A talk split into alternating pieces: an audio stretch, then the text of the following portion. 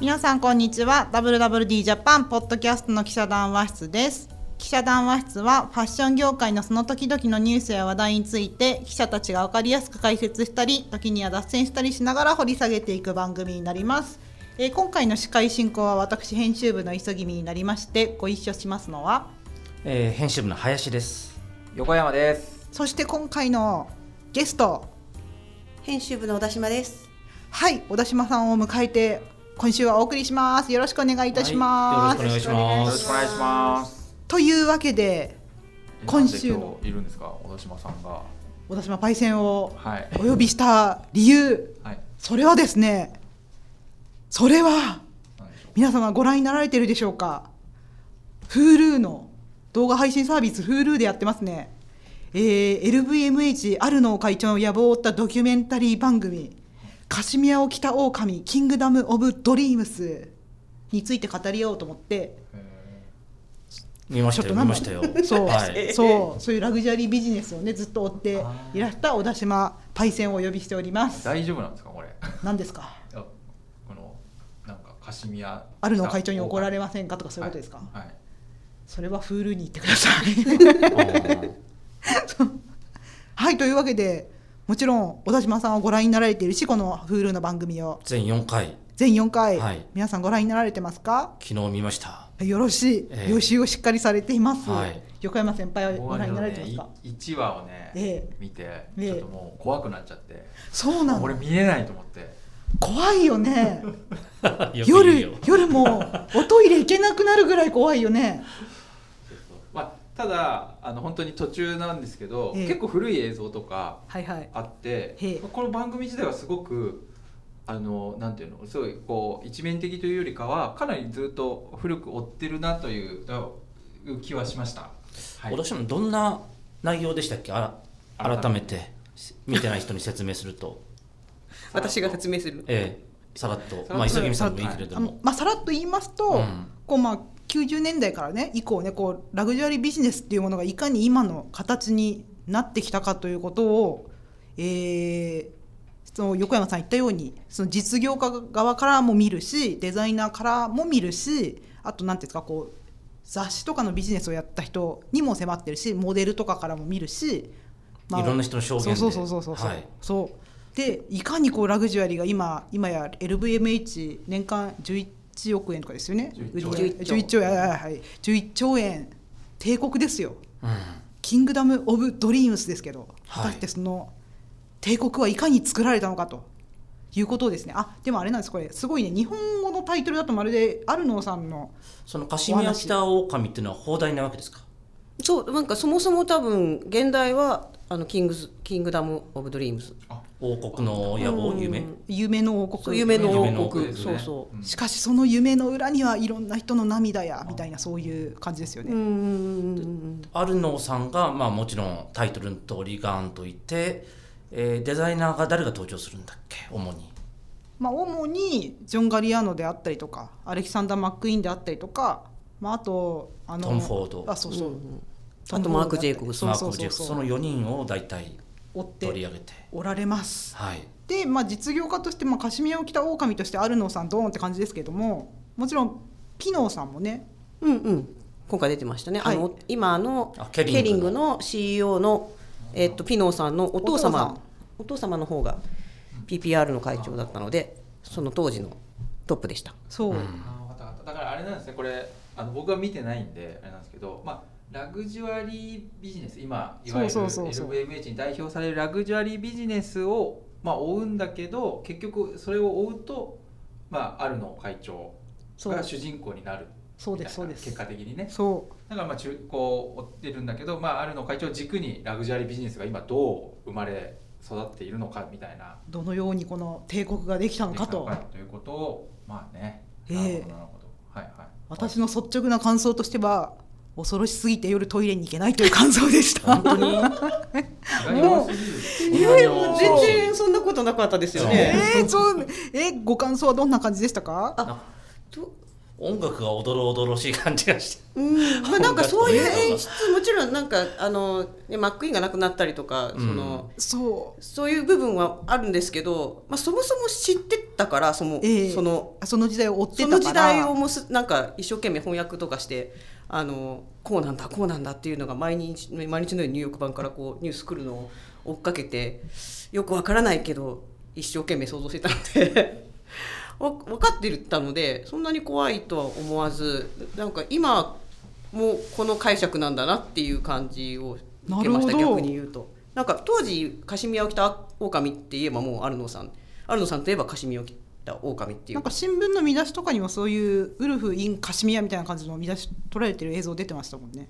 そうだから多分海外でもそう、海外でそう言われてたし、うん。なんかやってた時の編集部の中でもやっぱカシミヤを着た狼っていう感じなんだよっていう話でだったので、まあ、そもそもそういう認識のところから私なんかはスタートしちゃってるので。なるほど。だからなんかあの本当に当時のことをもっと多面的にいろんな人が語っているのを本当当時思ってた印象のままでうんうん。多分今アルノーさんを最近知った方とかだとやっぱえ大世界一の富豪でラグジュアリー帝国の王様で洗練されててええ。なんかアートもお子様たちも皆様優秀でみたいな。そうそうそうそう。だけっていう思うんでしょうけどで実際はこうな人だったんですよっていうことを言いたいがために今このタイミングで作ったんですかね。うーん。なんか多分当時そのカシミヤを着た狼ってどっちかっていうとその、まあ、ラグジュアリービジネスってまあ大きくなったけどブランド自体は前からあって、うん。うんまあ、80年代90年代2000年代ぐらいまでは、まあ、もちろんそのみんななんていうの、まあ、アルノさんがどんどん成長して大きかったけど当時はまだそのなんていうの新興勢力みたいな捉え方で,、うん。うんでそのいわゆる旧体制っていうんですかね、アルノさん以前の旧体制のメインの人たちが揶揄して、多分言った言葉なんですよね、うんうん。アルノさんをカシミヤを着た狼っていう言い方で、うんうん。だからでも今はもう完全にもうね皇帝みたいになってるんで。うん。エンペラーですね。なんで、うん。まあ今はあんまりこう言わないひ久しぶりに聞いたけどねカシミヤを着た狼っていう呼び名自体を、うんうん。もうなんか随分古い。っていうか結構10年20年前僕がなんか見た時まだ売り上げもまだ3000億円ぐらいだったんですよね。何が3000億円？年商が。どこの？LVMH が？LVMH3000 億円。15年前ぐらいですよ15年前さそれはちょっとあんのかなそんなこと。あるある。いや本当にそのぐらいですよ。日本でルイ・ヴィトンがでもあるかもしれない1000億円とかそういう。あれ？でもね3000億円ぐらいだと2001年ぐらい多分3000億円ぐらいですよ。まあちょっと調べるあまだちゃんと調べええ。ちゃんと調べないと何とも言えない。えでもすごい急拡大しているのは間違いない。で、確かに最初の頃はそんなに大きくは今今とはもう全然。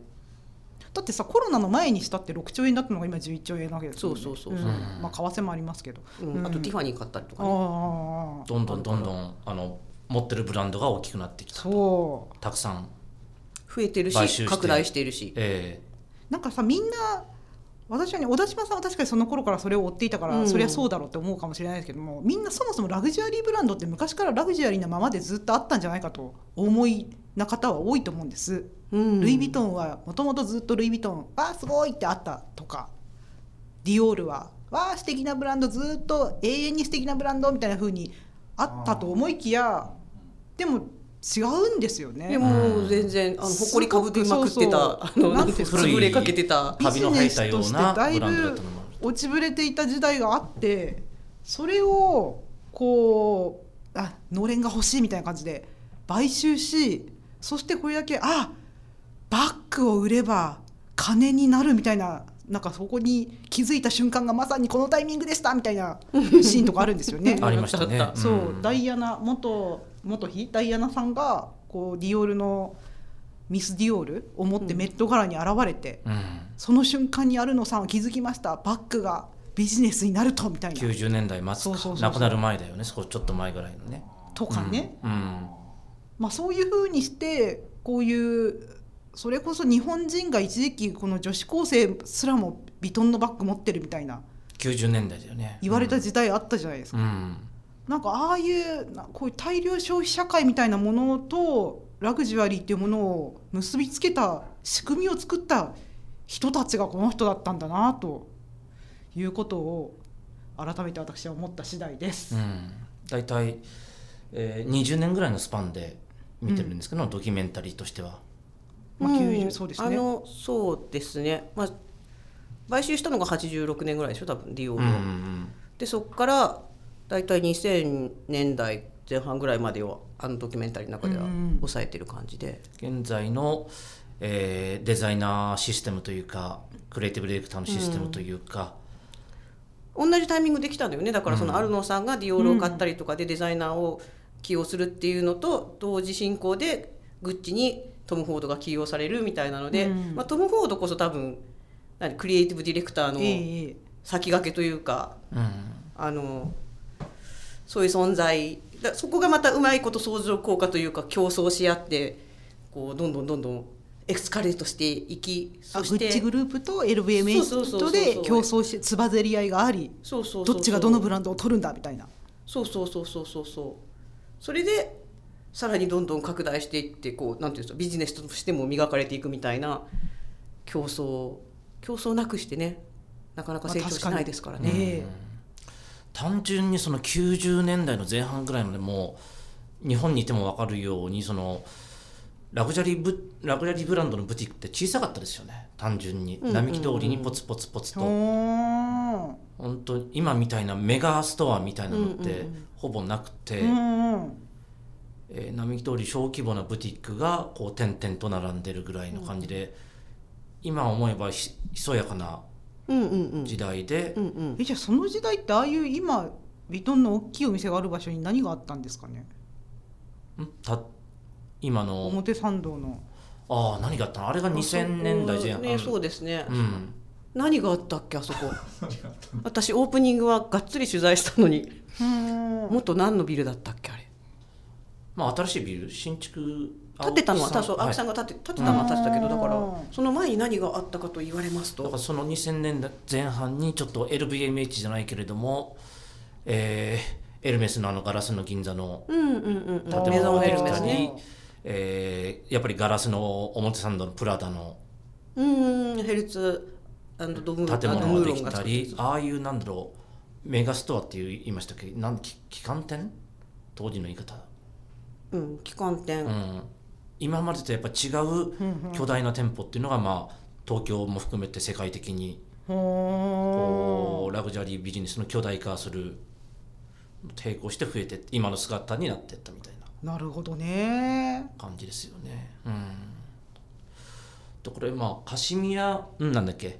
カシミヤを着た狼。カシミヤを着た狼でアルノーさん。うんのドラマではあるんだけどもなんか実質的な主人公としてはその4人のデザイナーというか4人のデザイナーの方にどちらかというとフどちォーカらかというとフス当たってましたよォーカスねが立っていて彼らの喜怒哀楽というか本当にもう苦しんでるところも映し、アルノーさんはなんかこ影で。う影の方でそうそう。チラチラ映ってえーなんかそれるがような感じですよねドラドラドキュメンタリーの描き方としては。うん。恐ろしくって、うん。どんどんどんどんガリアーノもなんですかあアルコールでちょっと狂っていかれるなみたいなとか、マックイーンとかも本当になんか辛そうだし、うん。あーその映像と一緒に、まあ、これは編映像編集のスキルっていうのもあると思うんですけれども、うん。なんかその映像と対比させる形でいや素晴らしいデザイナーですよビジネスが拡大している限りはみたいなアルノさんのコメントとかさじゃあまあまあ。られるじゃないですか。あのうん。若干路悪的にやってるなんかなんていう。の そのなんか制作者意図はなんか明らかにアルノーさんはなんかこう悪のなんかええ。悪の帝王帝みたいな描き方をしてるなと思ってまあ実際でも彼がいなかったら多分マックイーンとかガリアナにあそこまでがあそこまで脚光浴びたりとかあれだけ大々的なショーターデをやったりとザイナーはか。出なかったんだろうなと思う。そうまあ、それのやっぱり裏返しみたいな部分っていうのって別に安野さんがはかそうことを狙ってやってたわけでは間違いなくないと思うし、まあ、そうなってしまったのはなってしまったんだけどまたそれ,、まあ、それはそれでまた一つそれ教訓になって多分今がある感じも正直私は感じるのでなんかまあ時代と言ってしまえばそうなっちゃうかもしれないけど。あそれでも、まあ、ガリアーノもけ今はねメゾン・マルジェラー。で活躍しええしてるし。なんかなんかね昔こうだったよねっていうのをもう一回思い出さささせられてそうだったなと思ったけど今にどうつながってるのかなっていうのを、まあ、感じるところは結構あったけど制作者は完全にあれだったね。あの2000年前後のそのなんか闇暴いたるぜみたいな。あー。そのその意図を結構感じたのでうんあまあ、いい具合に刺さったんじ私は刺さります。だってさだってさすごいなんか恐ろしい場面が局所局所にああるじゃないですか。それこそさ私はあれもすげえ怖かったと思うのがさイブムッシュ・イブ・サンローラン本人があすごくアルノさんとそうそうひと話して。話しててで紹介状でね。そうムッシュはすごくトム・フォードがやってたサンローランが気に入らなくって、うんうん。私の功績をこんな風に踏みにじるなんてみたいな。で紹介状でアルノさんお隣にいらして私は本当はあなたにブランドを買ってほしかったんですよ。もうこんなのは嫌ですみたいなことをすごく言ってて。で隣のムッシュのお付きが気をつけてください。上にカメラがあってマイクがあって音声拾ってますから拾われちゃいますよみたいなことを言ってて。でそうしたらその映像を使ってアルノーさんがなんかテレビ番組報道番組に出てたらムッシュはこんなことをおっしゃってましたがどう思われますか？ってニュースキャスターに振られてでそうしたらアルノーさんはいやお相手の方が何を言ったかについては僕は何も言えませんねみたいな、まあ、ただなんでしょうビジネスが良くなるといいですねみたいなそう恐ろしいみたいな。ほらなんかでも、えー全然そんな感じだったもん当時。うん。恐ろしすぎるでしょ常にドラマチックなんかええ。私が多分20代でまだこの仕事始めたばっかりで、うん。何も知らなかったから余計そう感じてただけかもしれないけどあの時代毎日ドラマチック。ちょっと。なんか連載見てるみたいな。コレクションも現場にコレクションの現場はねあそうだからそのガリアーノのディオールっていうのが97年の春夏オートクチュールでスタートししてでその当時ジバンその時同じタイミングでジバンシーとマクイーン、うん。うんこのデビュー賞が私とにかくもう本当私の中ではベストコレクションであ見た行ってないの見てないんだけどそれはねうんまだ、まだこの仕事もしてないぐらいのタイミングで、すごいわあすごいって思ってコレクションを見てうわコレクションって行ってみたいって思ったのがうん。むしろそのコレクションがきっかけぐらいの感じででやっぱディオールのガリアーノのショーが見たいは結構思ってて、うんうん。で2000年の初めぐらいに行く機会があって行かせてもらったんですよ。うんうん。で入り口でずっと待ってたんですけど、うんうん。入れてもらえなくて。あなんと なんか行列ができちゃっててもうショーにそれでなんかもうその時ってなんかもう人たち持ってても入れないみたいな、うんなんか締め出されるみたいなのとかも結構普通にあって、うんそれでそこにプレスの女性が見えている入れてくださいみたいな。でもも、まあ、上司もちろんあの、入りましたけど、ええ私はもうちょっと後でねみたいな雰囲気でずっと待たされて始まっちゃいまして。えうんそれがす。ごいなんかまあ残念だったんですけど、ええそれからずっとディオールのガリアーノみたいなと思い続けて、ええ。2000何年だっけ？ちょっとごめんなさい。覚えてないわ。いまた行く機会があって、うんうん。行ったらちょうどガリアーノがその暴言吐いてクビになったシーズンで、ええガリアーノの最後のコレクションっていうのには入れたんですけどなんかあ本当私そのコレクション取材でそれが最初でそれが最後みたいな なんかそういうあそれが最後わかんないけどまあ結構私の中ではあの20代30代前半ぐらいをこう常にガリアーノのディオールとともにみたいな。うん。思い入れは結構強いですね。あ。のラーメンかコレクション会場に集まってる人の雰囲気とかうんうん。現場のなんだろうバックあのバックステージの雰囲気とかなんとなく覚えてます、こあそのだからガリアーノがいなくなっちゃったシーズンの時だったので、えっとどうするんだ最後うんフィナーレ。うん出てこないデザイナー、ええそうですよね。したらトレダノさんっていう CEO が出てきて、うん。それで確かそのメおはりこが出てきたんですか？そうおはりこさんたちも出てきて、あの読ん読んでました。そのなんか我々は。うんあ声明を発表したと、でなんかはいまあそうか。うん。っていう、まあなんかあそのシーズンはそのシーズンで、まあ、それもそれでドドラマチックでした。そのうん、歴史的あの瞬カカフェま間で。うん。カフェまで向こうさんと一緒にあの、うんうん。その現場のカフェにまぜで 行ってみてそ行ってみたりとかはしたりとか。はい。してたり、ね。はい、うん。まあ、どでもだからこ、まあ、怖いのは怖いけど本当にそれはなんか現実としてそういう業界だって最初から。超怖えよ。だってマックイーンとかもすっごあこの人本当にこんなに繊細な人だったんだみたいな証言がいろいろ出てくるじゃないですか。うん。でそこに対ねなんか、まあビジネスだからね。まあ、そうだけどなんていうなんまあうん。だから今となってはそのマックイーンの結末を知ってるからこそこういうふうにより思うのかもうん。っていうのもあるけど。でもなんかさすごいうん。あの長い長かったですよねあのマーク・ジェイコブスもうん。ガリアーノも、うんだから割合そうなんていうの？腹が太いというか、うん。なんかいろいろあってもずっと起用し続けるみたいなところは、まあ、だからそれが今反省点でこう人気性みたいになってうん。何年かやったら交代みたいになってるところですけど、そういう意味では確かにあのガリアーノがボロルックって言ってなんかボロボロのコレクション作ったシーズンとかはなんか結構酷評されたりとかなんだこれはみたいなこれがオートクシュールかみたいな,、なんかそういう感じで言われたタイミングもアルノーさんはすごいまあもうなんかいやかこれこれも彼のクリエーションとして素晴らしいものだみたいな。あのだから擁護する姿勢っていうのはね尊重はしますもんねそうなんかそ常に。の出てきたものに対するね。でもビジネスが伸びている限りはねって言ってたよ。多分伸びてそんなにガリアーノ就任のタイミングから6倍になりましたみたいなコメントもありました。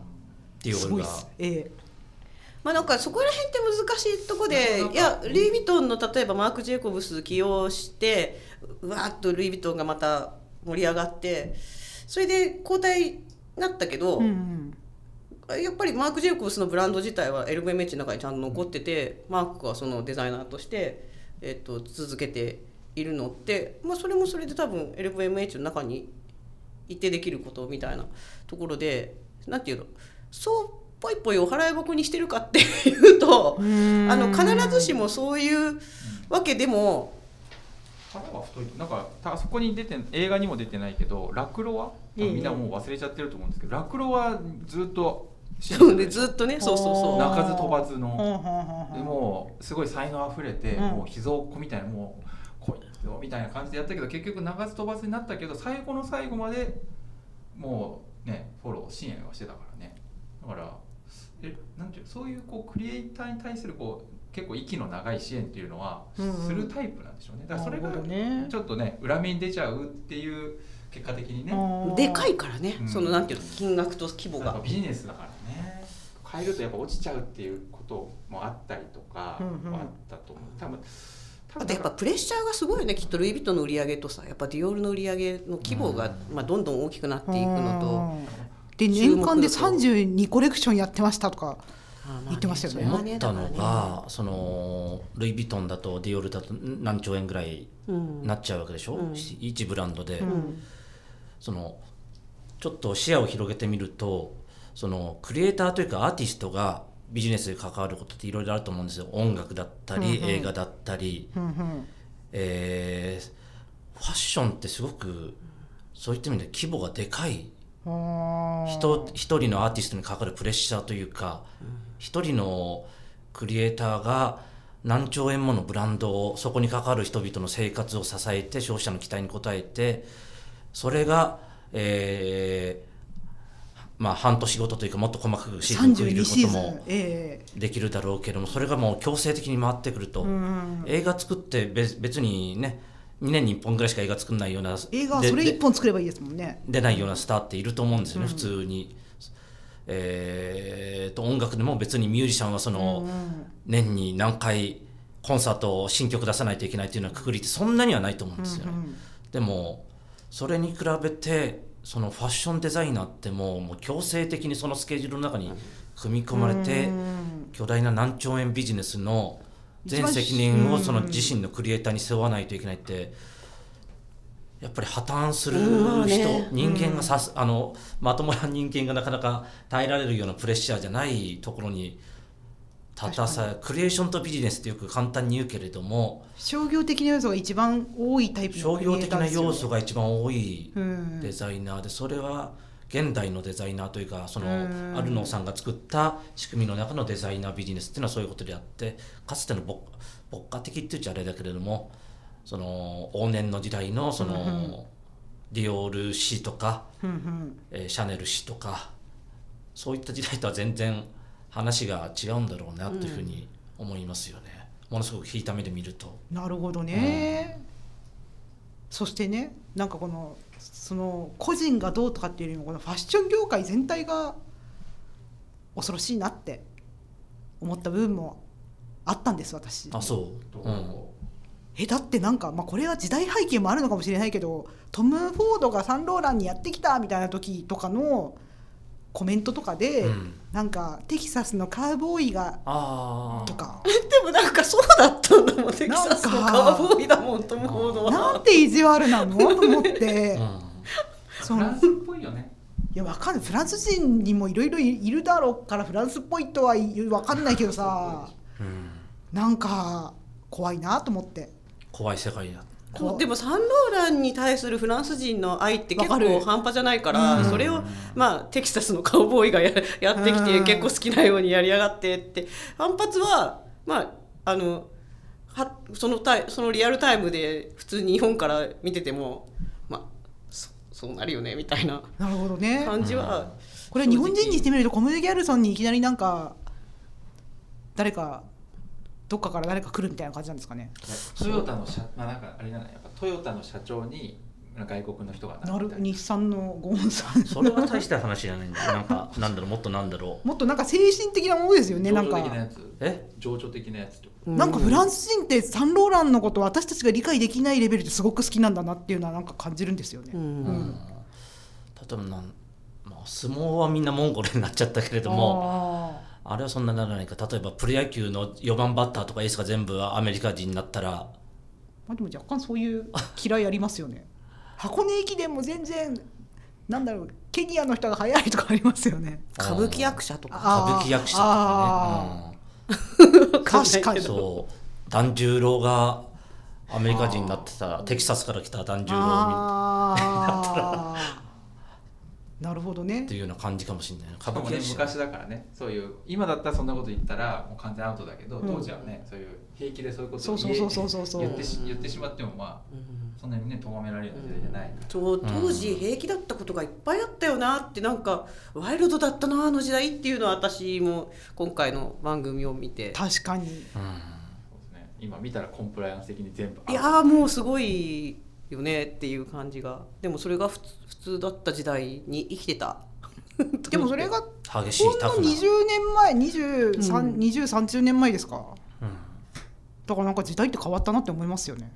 じゃあここ最近急速に変わってるよねなるほど。ううん。ん。そういう感じはうんうんうん。すごくする、あのドキュメンタリーもなんかねその90年ぐらいから始まって最近までもっと来るのかなと思ったらあんまり。意外とおしまいでしたね、そこで。でもなんかう調べるとイギリスの2022年のテレビ番組というかあシリーズあれイギリスなんですか？うん。そうイギリスなのあイギリスなんだ。そう。あで22年。2000去年去年の制作そう確かうん。2020年だとか22年だったか。イギリス人から見たあれなんですねこうなんか確かに。なええるほど2022年ですね。そうそうそう。だから比較的最近最近なんだなと思って、この世界一の富豪になったアルノーさんちょうどそのぐらいのタイミングじゃない？なんかイーロン・マスク抜いたとか抜かないとか、うん。あのタイミングでこれを作る感じ？っていはうなんかそこな。んかそこら辺のなるほどね。あの意図を私も見てて感じました。はい。だからあの本ドキュメンタのドキュメンタリーの終わりからかなりもう10年ぐらい経っちゃってるわけですよね。うん。もうだいぶ今は違う世界。うん、だと思いますけど先まで描いてほしかったなっていうな。確かにね。だってうん LV もね、マークじゃなくなってからだいぶ、うん。うん確かにねなんで22年制作なのに2010年でね終わってるのかって10年で終わってるわけじゃないんだけどまあ10年ぐらい前までしかその濃密にあんまり描いてない、うんうんうん。でもこれさ、それこそアルノー家のホームビデオとか出てくるじゃないですか。そうそうだから協力してもらってるはずだよね多分ね。え協力してもらってもこれアルノーさんのコメントとか多分、ま、以前のインタビューとかからの映像じゃないですかあそうか。このために答えてはないですよね多分。そのためじゃないか。確かでにもなん素材は持ってたんじゃないの？なんでホームビデオが出てくるんだろうなと思って。誰が誰かが流出させたのかな。誰だ？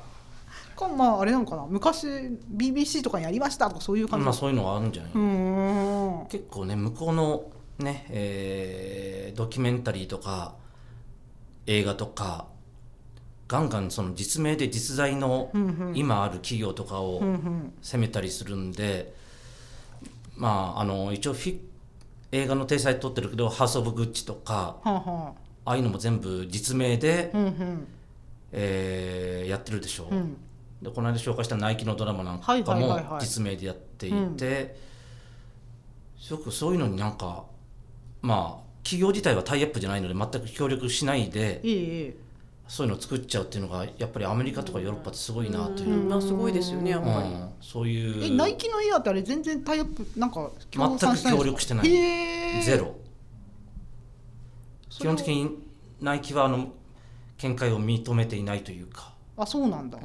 うん、うーん。一人ああの一人の、えーマーケティング担当者が成し得たような偉業じゃないんだというような。どどうしても映画だからヒーローを作んないといけないからね、うん。うん。